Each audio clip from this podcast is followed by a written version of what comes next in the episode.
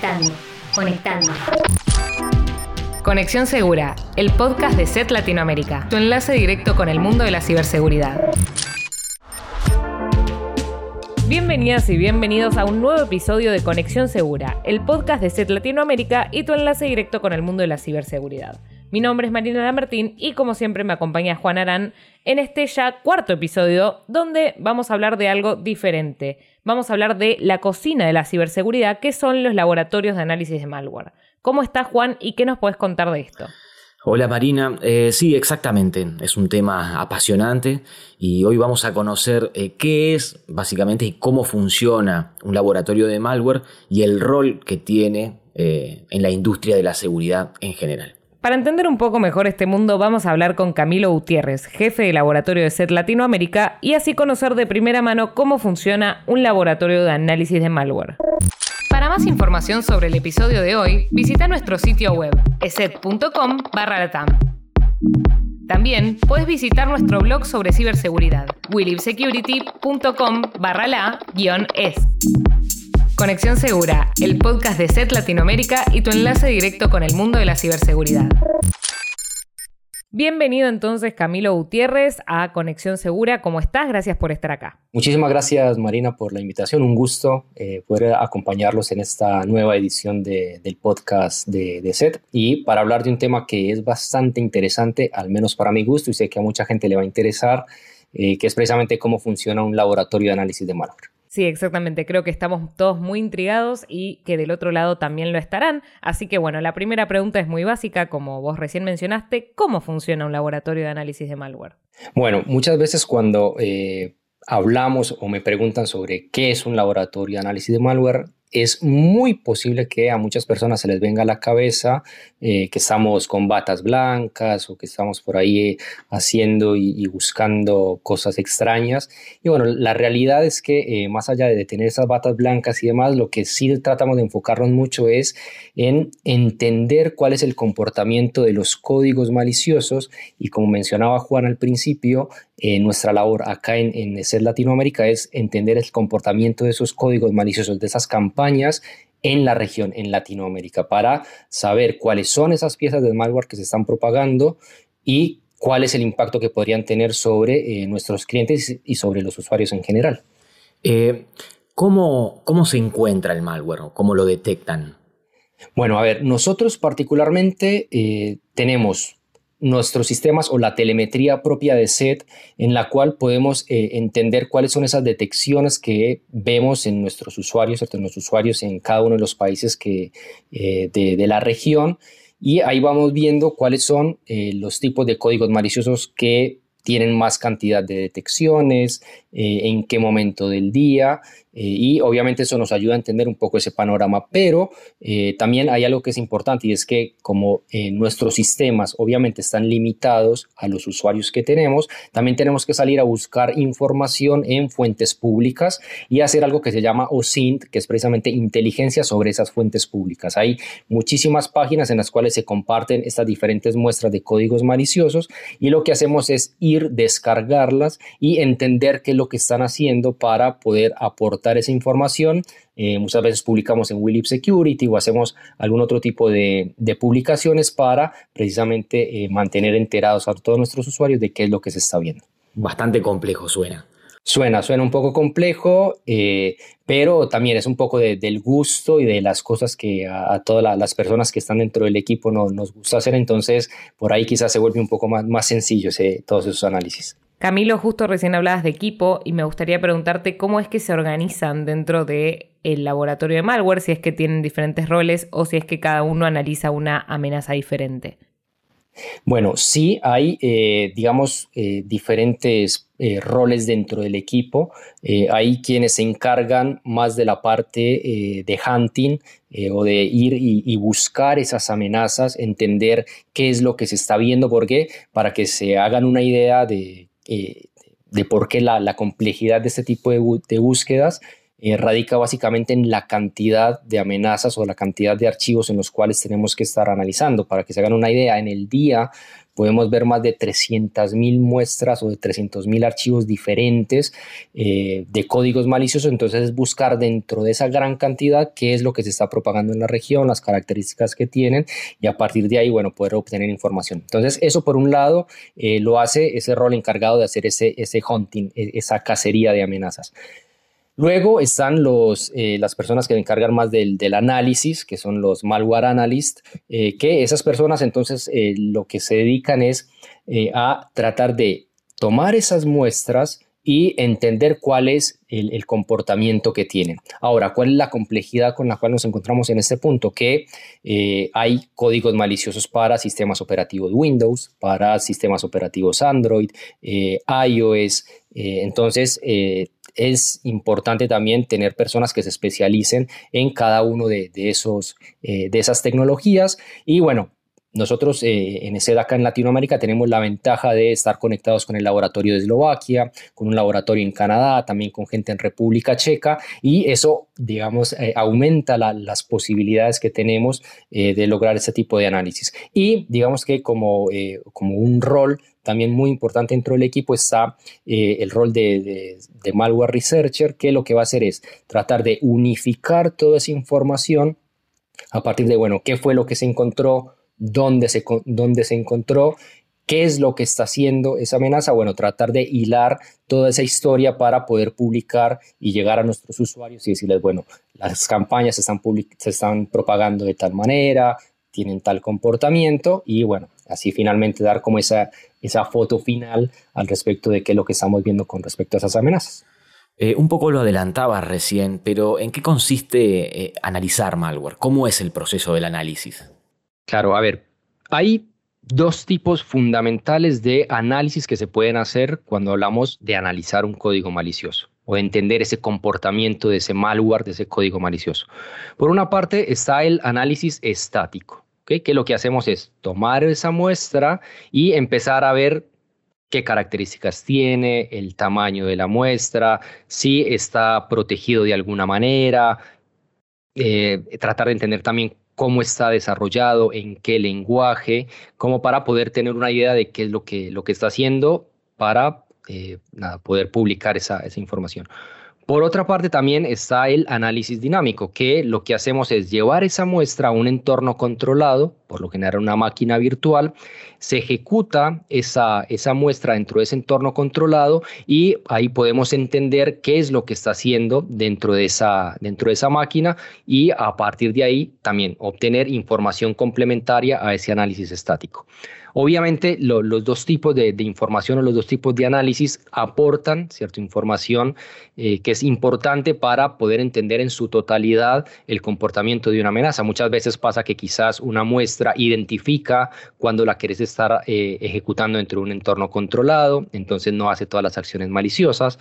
Entonces ahí es importante hacer el análisis estático y bueno, es un poco de, ir uniendo esas dos, dos técnicas para al final poder tener ese mapa completo de qué es lo que está haciendo la amenaza, de cómo se fue propagando, de qué acciones maliciosas realiza dentro de la máquina del usuario, dónde puede estar el riesgo y obviamente poder eh, compartir esa información.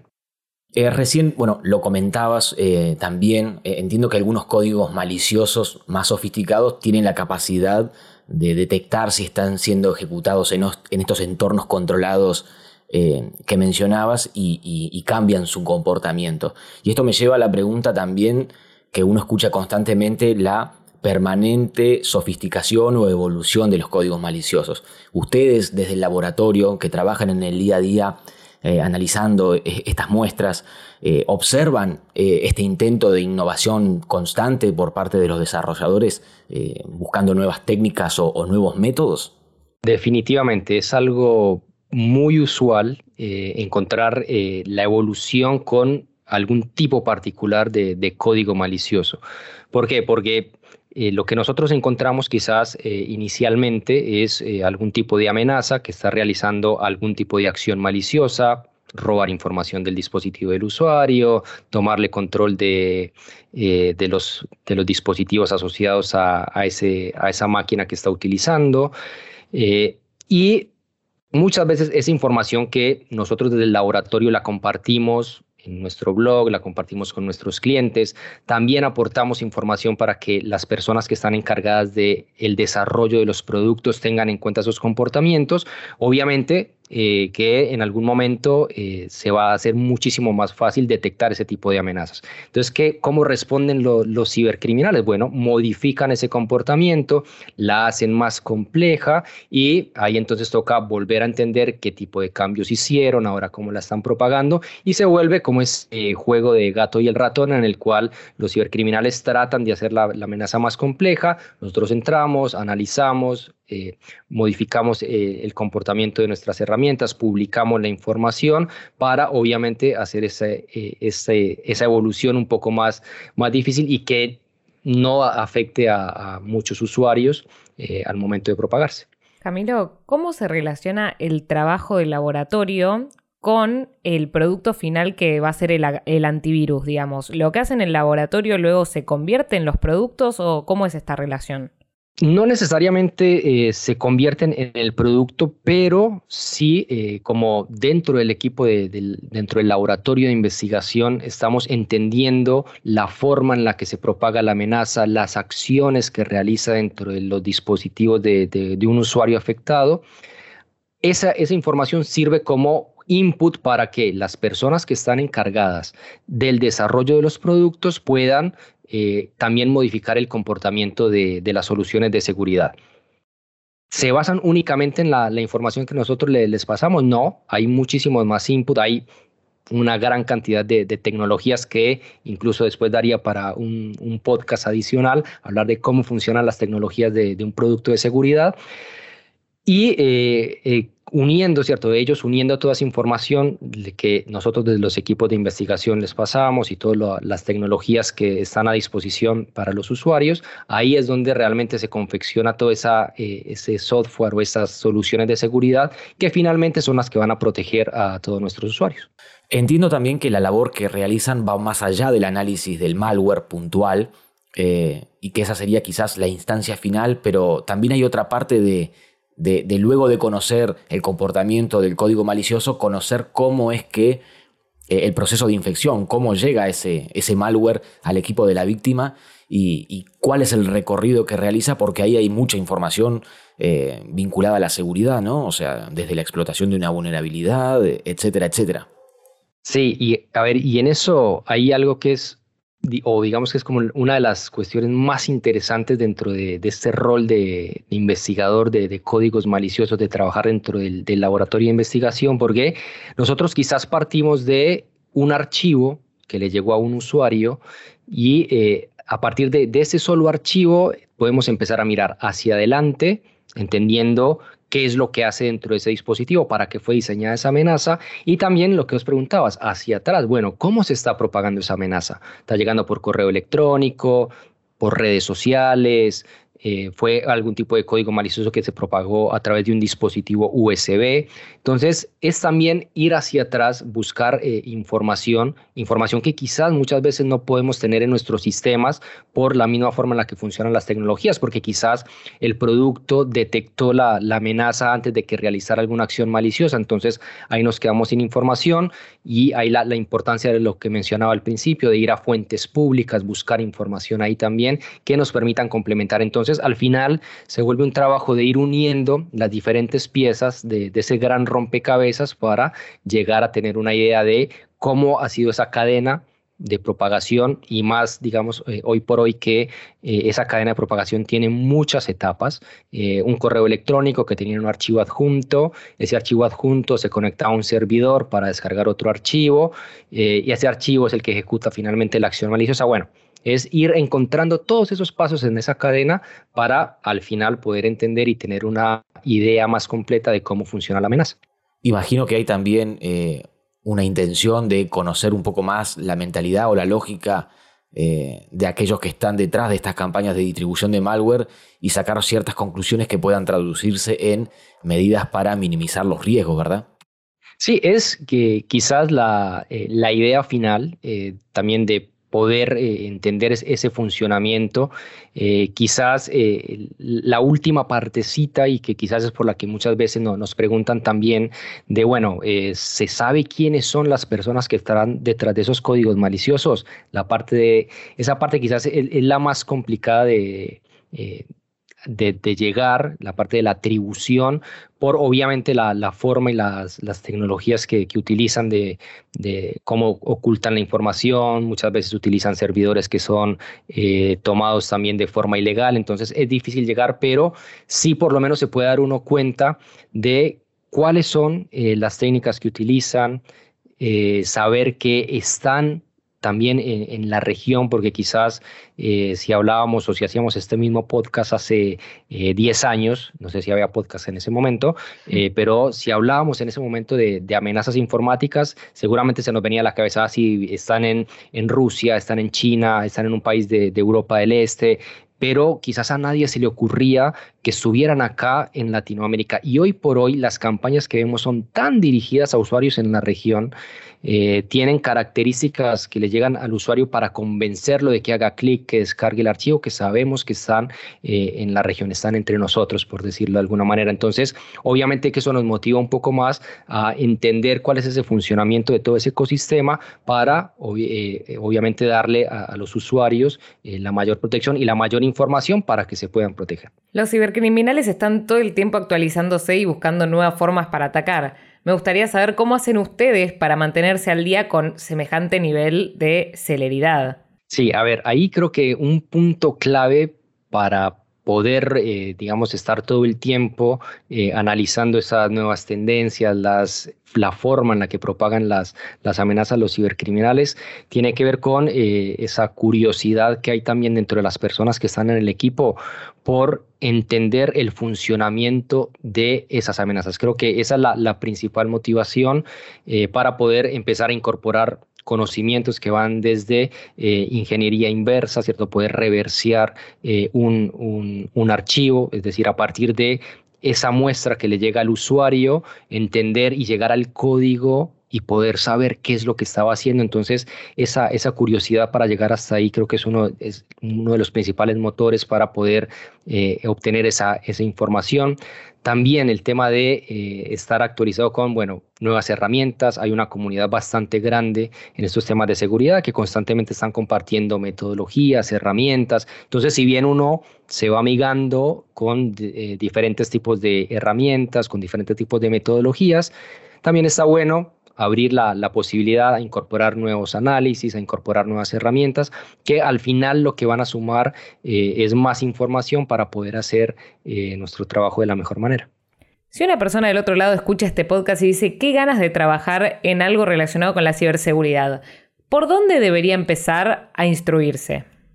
A ver, creo que una, para poder acercarse a, este mundo, primero hay que tener eh, bases en temas de desarrollo de aplicaciones. Creo que es fundamental, independientemente del lenguaje, eso obviamente se, se va aprendiendo, no, no es indispensable saber sobre no sé, C para poder eh, trabajar con análisis de códigos maliciosos, pero el tener esa, esas nociones de, desarrollo es importante.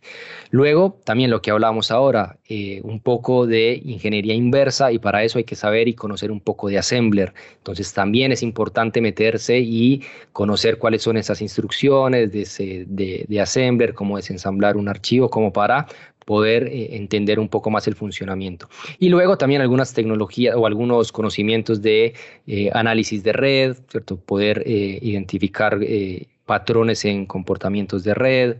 el manejo de máquinas virtuales también se vuelve muy importante. Todos estos análisis los solemos hacer en máquinas virtuales que están aisladas para evitar comprometer la información de, de nosotros como usuarios y de la empresa, obviamente. Entonces también es importante. Y algo que va más allá de, los conocimientos es la, curiosidad.